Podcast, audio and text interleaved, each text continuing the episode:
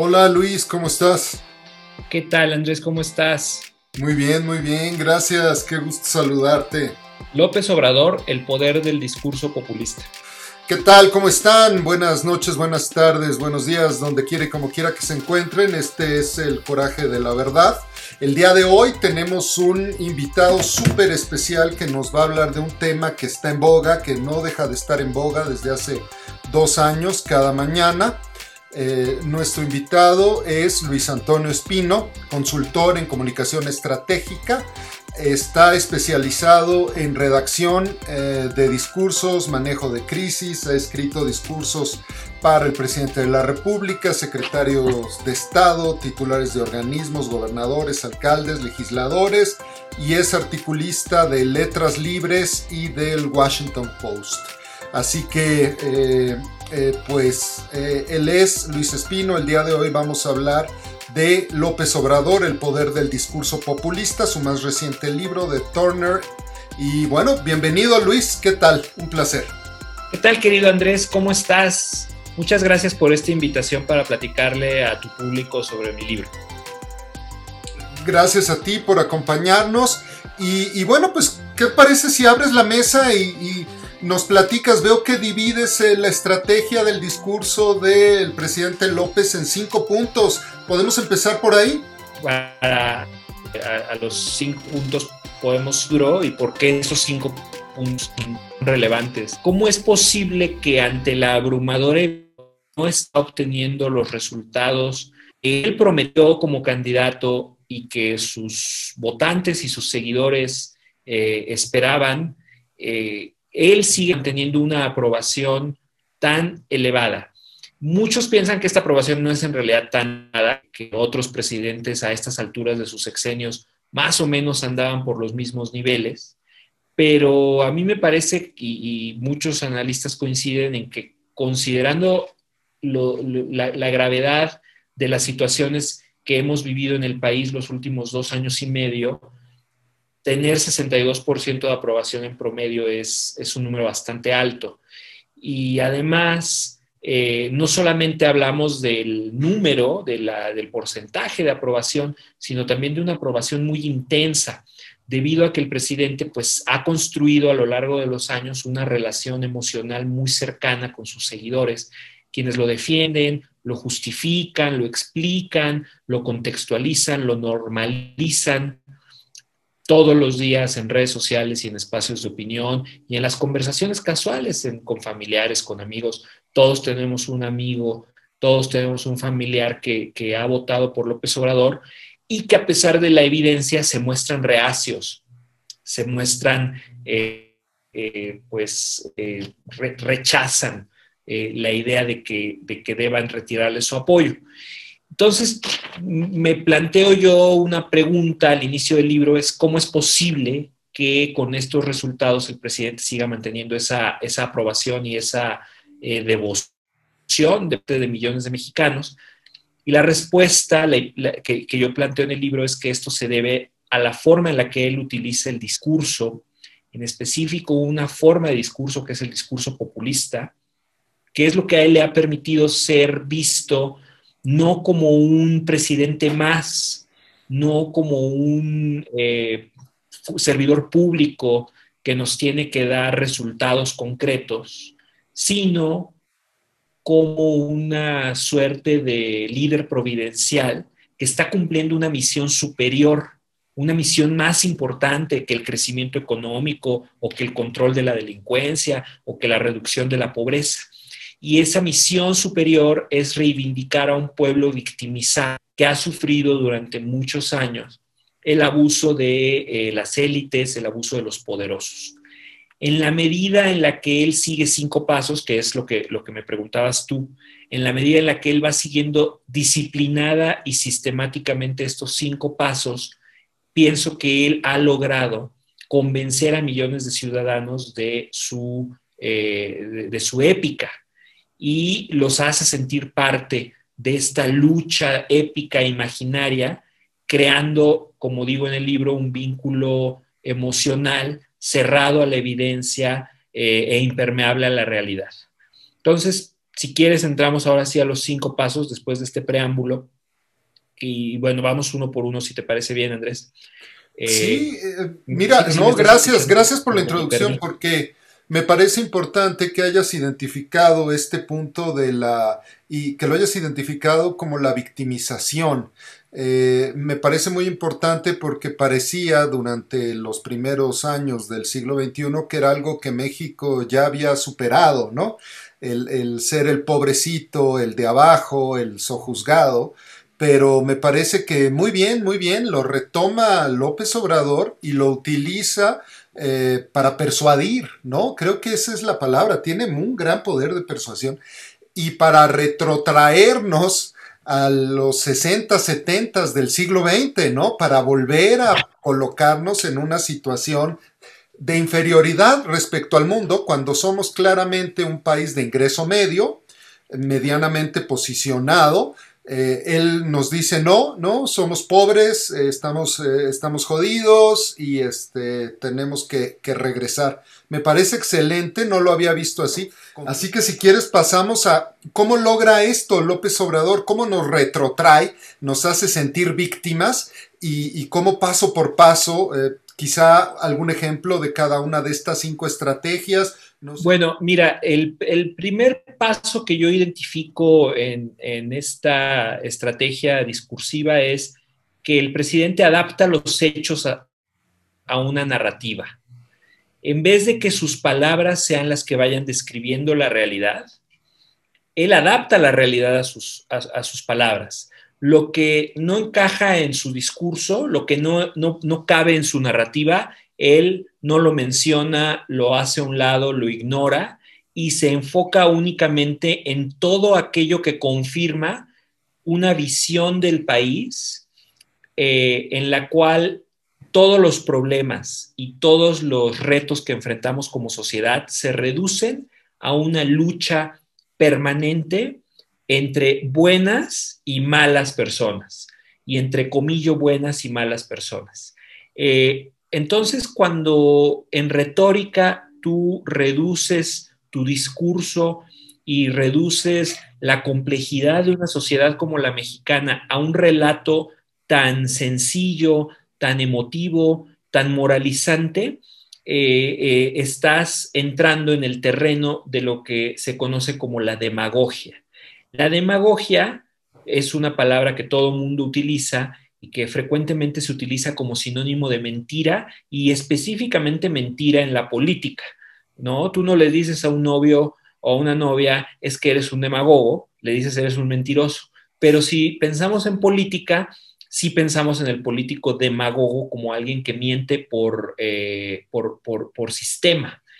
Y en el caso de la retórica, la demagogia sí tiene una definición más clara y más precisa que es eh, usar un discurso, una forma de argumentación polarizante que reduce los problemas a la identidad de las personas y reduce los problemas a, la lucha entre dos grupos, un grupo interno, nosotros, buenos, nobles, eh, desprendidos, generosos, leales, contra un ellos malvado, un grupo externo que son ellos, malvados, corruptos, eh, eh, eh, sin valores, que nos quieren hacer daño.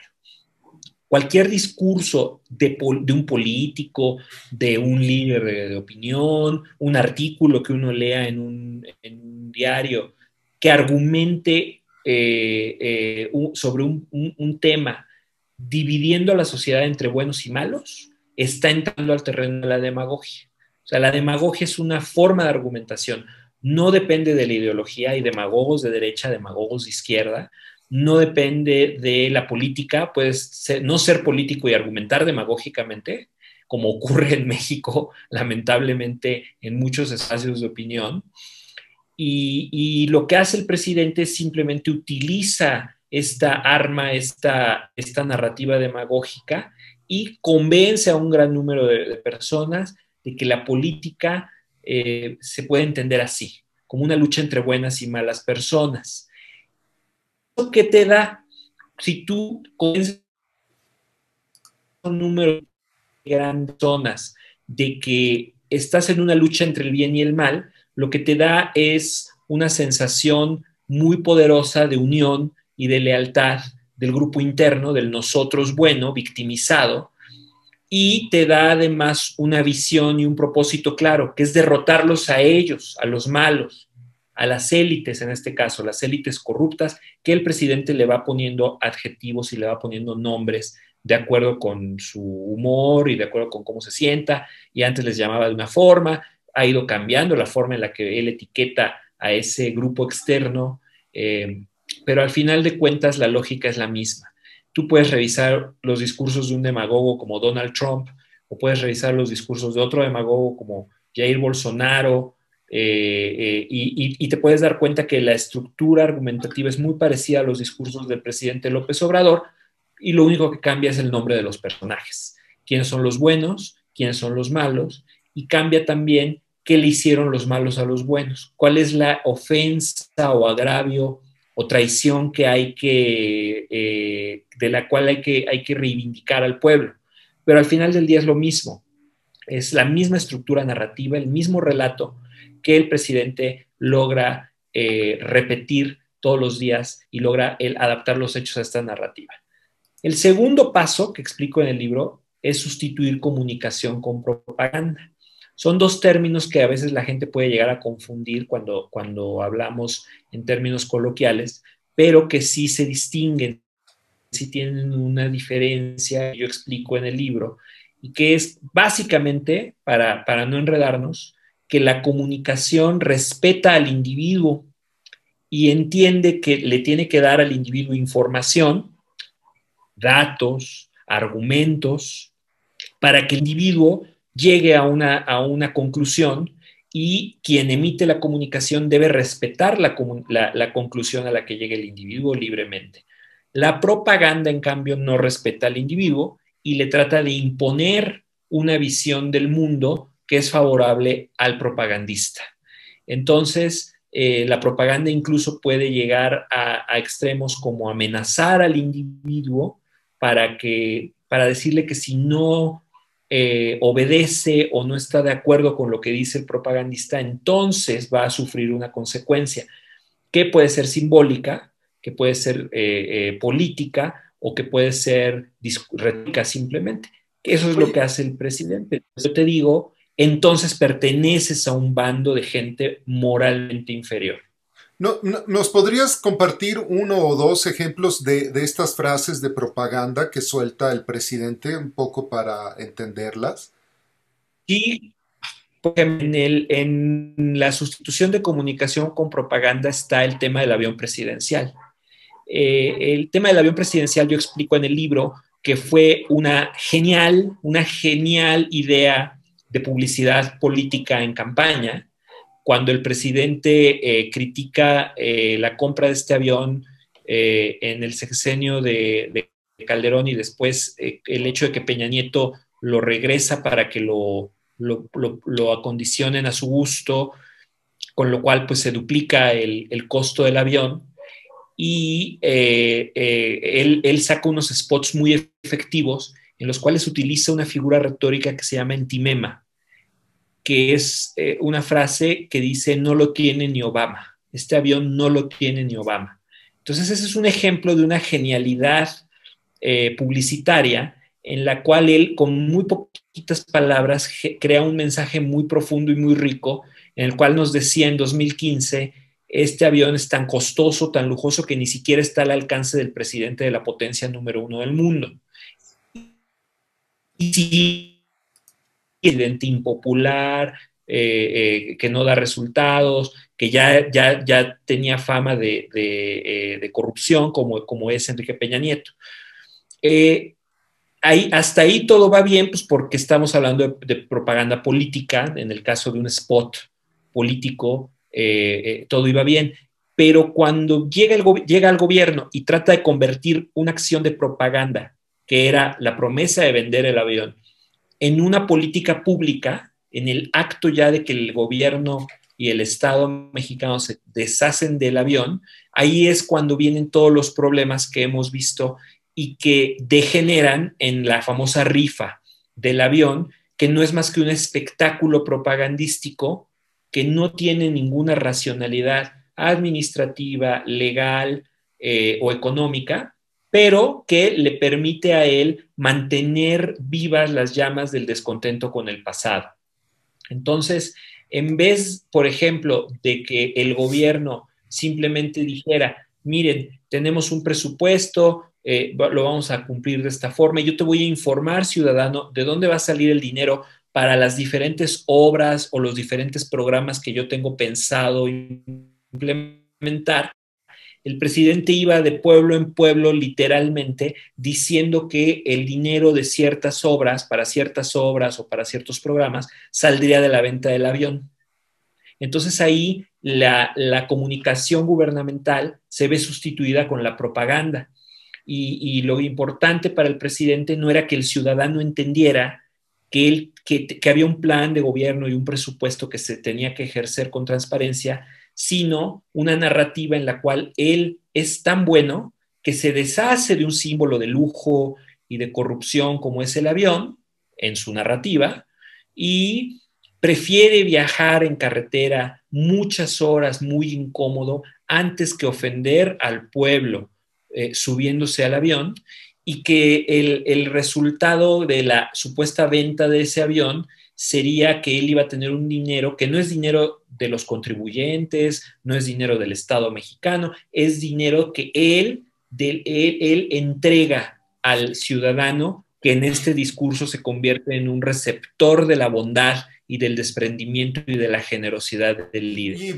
vaya, entonces pasemos al, al, tercer punto, que es negar, minimizar y eludir crisis.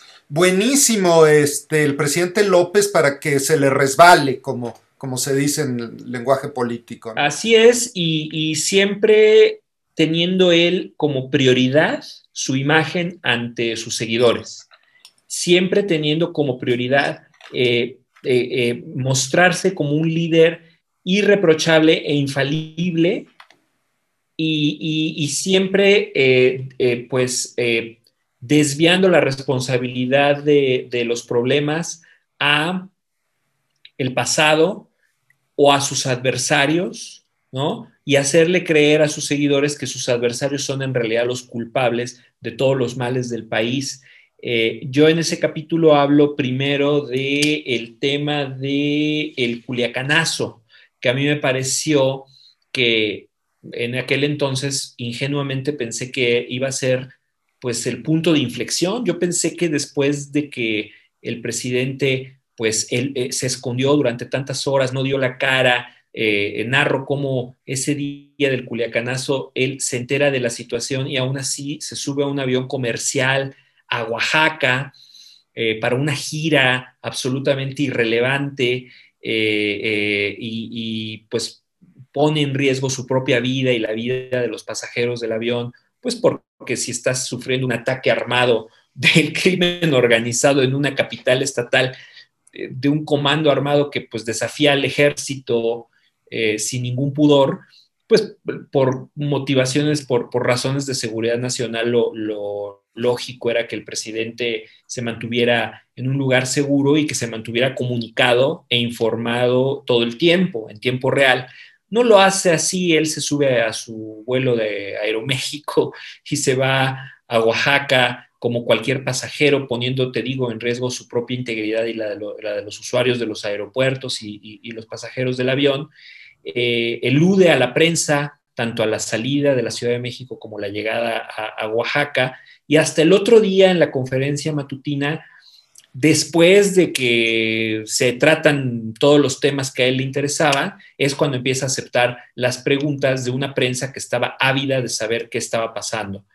Y ahí él eh, niega la, importancia de esta crisis, minimiza la situación y elude por completo su responsabilidad y pues empieza a hablar de su a repetir su narrativa demagógica, esto antes era el infierno, nosotros decidimos evitar una masacre y por eso liberamos a este peligroso delincuente y por eso el ejército se rindió y, y somos héroes porque en realidad esto no es un fracaso, esto no es un tropiezo, esto no es una humillación al ejército, sino que se salvaron miles de vidas. Eh, y, bueno, yo ingenuamente pensé dos cosas. Primera, es, eh, no le va a salir bien. Esto, esto sí ya es de otra dimensión eh, porque está realmente confrontando o, haciendo ver muy mal al ejército y está eh, dándole órdenes al ejército que el mismo ejército yo creo que o, estimaba que, eran muy cuestionables. pues liberar a, un objetivo de este calibre en vez de buscar la forma de la que el ejército pudiera salir eh, airoso de, ese ataque. Y pensé también que eh, la sociedad misma iba a reaccionar de otra forma. Pero, pues no fue así. Vi, cómo eh, incluso sube su aprobación, la, mayoría del, público compra la narrativa demagógica y él resiste el efecto culiacanazo. Y luego, en el mismo capítulo, yo digo, bueno, pensé la verdad que, eh, no se atrevería a utilizar esta misma táctica de negar, minimizar y eludir con una crisis más grande que el Culiacanazo, pero para desgracia de México llegó una crisis más grande que el Culiacanazo, que es la pandemia. Y ahí en, ese capítulo, pues yo le explico al lector cómo eh, durante los primeros meses de la pandemia la única estrategia de comunicación del gobierno y del presidente fue negar, minimizar y eludir con toda esta colección de frases irresponsables de que el coronavirus no es peligroso, es como la influenza, no usen cubrebocas, no hace falta, abrácense, salgan a los restaurantes eh, y, que llega ya el epítome de la irresponsabilidad eh, eh, con el tema de la fuerza moral y no fuerza de contagio de parte del vocero del gobierno y con el tema de las estampitas religiosas que el presidente muestra como eh, remedio contra el coronavirus, ¿no? Entonces, eh, yo concluyo en este capítulo que, bueno, pues que ha, habido crisis en las que pues, si le crees o no al presidente, pues no importa, ¿no? Porque pues, este, a final de cuentas, tu vida sigue igual, pero que en casos como el culiacanazo y sobre todo en la pandemia, eh, el, el costo de tener un, un gobernante que comunica así, buscando preservar su propia imagen por encima de todo, no se mide en puntos de aprobación, sino en vidas humanas. Y que una sociedad con otros valores cívicos rechazaría enérgicamente esta, esta actitud. Mira, qué, interesante porque acabo de eh, eh, revisar cómo fue la reacción de Bolsonaro y, fue muy similar durante la pandemia de hecho, básicamente, idéntica, ¿no? Negarla, decir que no pasaba nada, decir que él no usaría jamás cubreboca, en fin, eh, demasiadas similitudes, parece que, que, siguen el mismo manual, eh, que, lo cual creo que no es una apariencia, sino una certeza. Y esto me lleva a conectar el siguiente punto, porque lo siguiente que hizo Bolsonaro, por ejemplo, era decir que no, que el COVID en realidad no existe, que es una gripe normal, es decir, deslegitimizar el conocimiento, decir que las vacunas no servían para nada. Él no quiso comprar vacunas, fue porque los compró el gobernador del estado de Sao Paulo. En fin, eh, eh, no, no, me quiero ir tanto para allá, pero sí ligarlo con eh, tu cuarto punto de análisis, que es desechar el conocimiento. Y mientras más científico, más elaborado y más complejo, menos, menos válido, ¿no? Ese, ese sería el cuarto punto. ¿Cómo nos lo explicas según el presidente López? Pues mira, yo, yo ahí lo que te diría es que hay una metáfora que utilizo a lo largo del libro, que yo hablo de una batalla por el control de la realidad. Eh, yo, yo, creo que eh, el presidente López Obrador lo que busca con esta estrategia discursiva es ganar esa batalla y que su interpretación de, realidad, de la realidad sea la única eh, aceptable para la mayoría.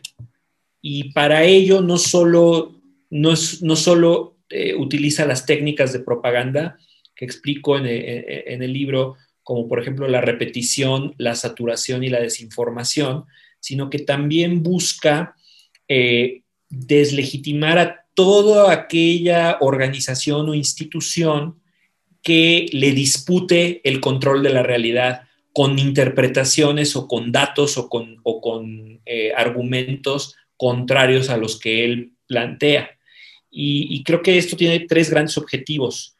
Él quiere convertirse en la única voz legítima en el debate público, quiere eludir la evaluación objetiva de sus resultados como presidente y por eso recurre a esa frase que parece chistosa pero que en realidad es ominosa de yo tengo otros datos y quiere además remover eh, contrapesos intelectuales al ejercicio del poder y esto es algo pues del manual de, la autocracia, ¿no? Que, ve siempre los gobiernos autoritarios, siempre ven en las, en las élites intelectuales a, grupos que hay que o doblegar y absorber o combatir de manera inflexible. Y, creo que eh, eh, en eso, en, ese capítulo, yo hablo, por ejemplo, que el primer ataque contra la construcción de la realidad vino eh, hacia adentro del gobierno. Cuando entra el presidente, una de las primeras cosas que hace es empezar a despedir a miles de funcionarios públicos que estaban en, puestos que requieren alta especialización técnica.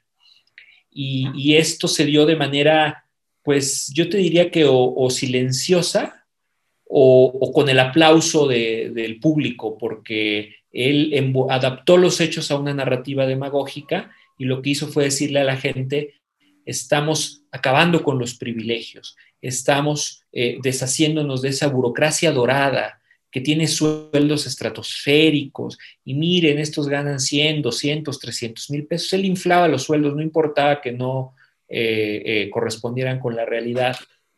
Y, con esa idea de los 300 mil pesos, pues corría directores de área, corría subdirectores de área, directores de área, directores adjuntos, directores generales, y, que eran como que un primer contrapeso eh, técnico de conocimiento sobre los programas públicos que le, que le hubieran impedido, de haberlos dejado en esos cargos, le hubieran hecho más lento el proceso de destrucción institucional que él ha, llevado a cabo desde que está en el poder. Y, bueno, pues ahí se ve el costo enorme, el, el, gran pecado de los presidentes anteriores de no haber creado un servicio civil de carrera. Después de que se echa a los funcionarios técnicos, él se va contra otros grupos que generan conocimiento técnico de, eh, fuera del gobierno, específicamente eh, las organizaciones expertas de la sociedad civil y las organizaciones expertas del sector privado, que, que son estos grupos que también le disputan la realidad porque generan estadísticas, generan análisis. Entonces estos grupos él los desprecia y está tratando siempre de destruir su reputación.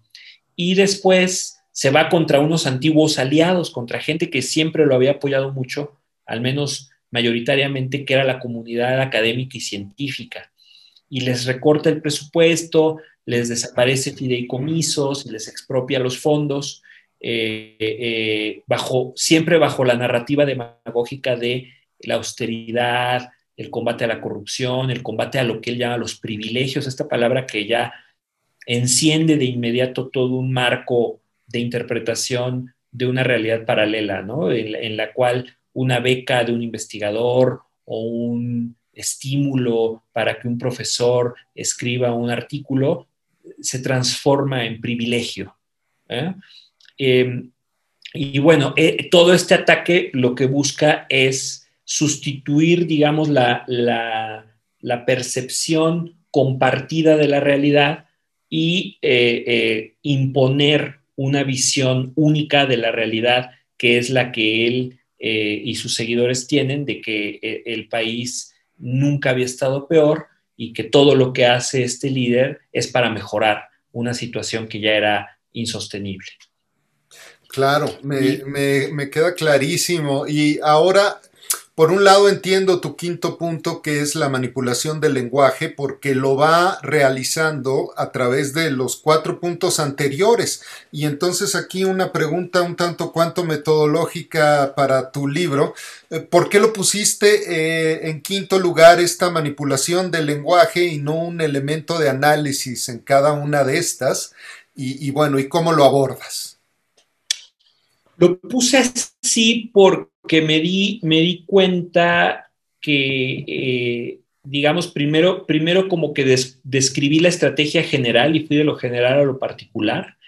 Y creo que lo más importante era empezar entendiendo cómo él adapta todo a una narrativa y a partir de que entiendes el relato populista y entiendes cómo son los personajes de ese relato populista y, qué rol juegan en la obra, después analizas, eh, o sea, ese es el guion de la obra, digamos, la trama y los personajes y, el rol que juegan. Y luego, y luego analizo la interacción entre los personajes de ese teatro, ¿no? Y luego ya nos vamos ya a las palabras que utiliza él para, para cada personaje, la, que él, él, asigna. Y me doy cuenta, por ejemplo, que el lenguaje del presidente tiene tres funciones. Todo es instrumental, no hay nada que esté dejado al azar. Esto no es una cuestión, y, eso me gustaría dejarlo muy claro, que yo en mi libro argumento que esto no es accidental, no es eh, fortuito, es una estrategia que tiene como propósito la dominación política. Es una estrategia de poder y el discurso y el lenguaje son instrumentos para lograr esa, esa eh, dominación política. Y encuentro que hay tres formas en las que el presidente usa el lenguaje. Primero, eh, el lenguaje para el desahogo, que, que él aprovecha una emoción que, que, siempre ha estado presente, que siempre está presente en todas las sociedades, pero que en la sociedad mexicana se exacerbó en el 2018. Esa emoción es el resentimiento. Y él, eh, él, con el mismo discurso que no logró llegar al poder en 2006 y en 2012, porque el resentimiento todavía no dominaba la, conversación pública, en el 18 sí, por razones justificadas y por razones subjetivas y por razones injustificadas. Eso es otro debate, ¿no? Porque yo cada que saco el tema del resentimiento, hay gente que brinca inmediatamente como que piensa que estoy hablando de, de una emoción que no se justifica. No, yo creo que hay muchos muy buenos motivos para que la sociedad hubiera sentido esta emoción en el 2018. Lo que yo cuestiono es la forma en la que el presidente manipula esa emoción legítima para su agenda de poder. Eso es lo que, lo que está en cuestionamiento en el libro, no la emoción en sí. Entonces hay lenguaje para el desahogo y la expresión más básica del lenguaje para el desahogo es el insulto. Por eso hablo del, del papel central que tiene el insulto en el discurso presidencial algo inédito, ¿no? Nunca habíamos visto a un presidente que, se centrara y dependiera tanto del insulto para, para comunicar. Segunda función del lenguaje, la división, porque todo, todo el, eh, el, entramado de propaganda y de comunicación del presidente depende de que los ciudadanos estemos más interesados en pelear entre nosotros que en exigirle resultados o exigirle cuentas en la medida en la que nosotros estamos peleando más entre nosotros, entre iguales, que exigiéndole al poder, el proyecto del presidente avanza. Y finalmente la distracción, el lenguaje para generar en la sociedad un estado permanente de confusión en el que un escándalo va sustituyendo al otro y, y cada tragedia y cada crisis eh, duran muy poco en la conversación pública porque él es la principal fuente de desinformación en México. Entonces él va generando un estado permanente de confusión sobre qué es lo importante, a qué le debemos poner atención, a qué no, y va sustituyendo cada escándalo con uno nuevo, ¿no? En el caso, por ejemplo, del Culiacanazo, él llega un momento en que los cuestionamientos son tan grandes a, su estrategia de seguridad, a su decisión de rendir una plaza ante el crimen organizado y a su decisión de liberar a un capo del narcotráfico, que él genera una nueva crisis, eh, hablando de golpes de Estado y de conspiraciones para matarlo y derrocarlo, y, sube ahí un, un, video críptico en Twitter donde habla de las ranas, la fábula de las ranas de Sopo, y el tronco y, entonces este lenguaje para la distracción que genera nuevas eh, vorágines eh, argumentativas en las redes sociales y en los espacios de opinión y que le permiten él confundir a la sociedad y tenerla en un estado permanente de búsqueda de pleito eh, en, esta dicotomía de buenos contra malos.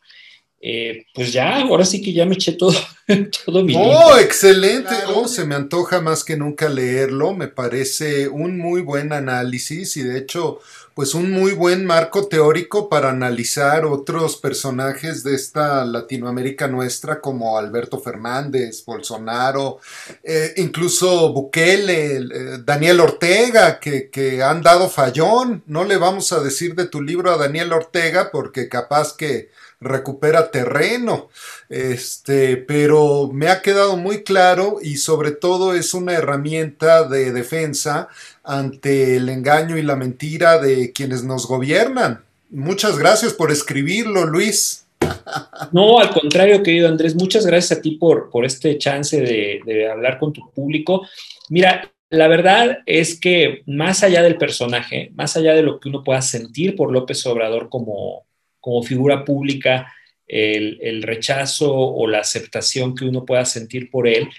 Eh, yo en el libro lo que trato de hacer es convencer al lector de que el problema somos nosotros.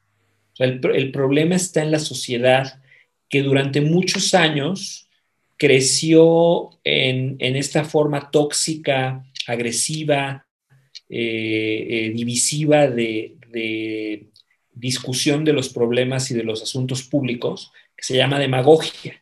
Y yo al final del libro digo, es que un demagogo solo puede triunfar en una sociedad dominada por la demagogia. Y la sociedad mexicana ya lleva muchos años sumida en la demagogia.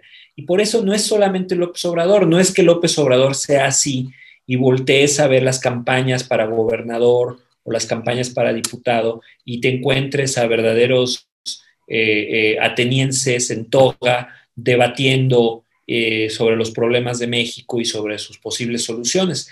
Tristemente vemos el, nivel de las campañas políticas en México y nos damos cuenta de que estamos realmente sumidos en esta manera sobresimplificadora, tóxica, agresiva, de entender la política y de participar en el debate no somos una sociedad que, le guste o que sepa debatir.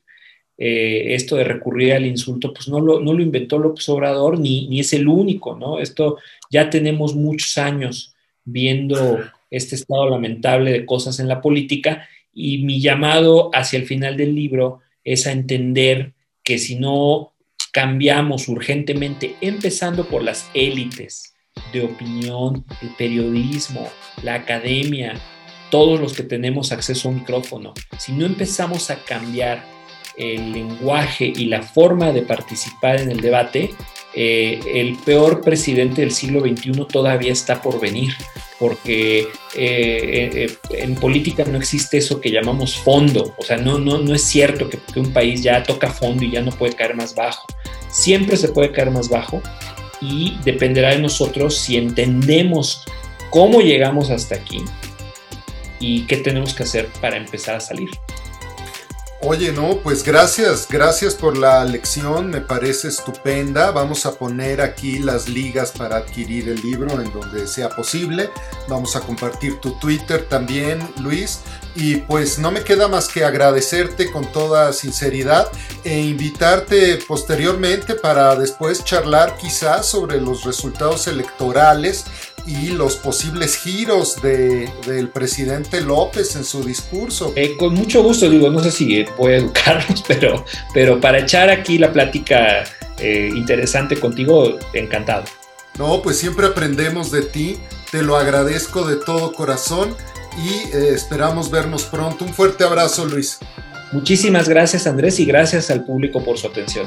Gracias por acompañarnos. Recuerda que puedes seguir y escuchar las veces que quieras a El Coraje de la Verdad en Facebook, en YouTube, en Apple Podcast, Google Podcast, Spotify, Anchor Podcast y el podcast que se te dé la gana. Ahí, ahí estará El Coraje de la Verdad.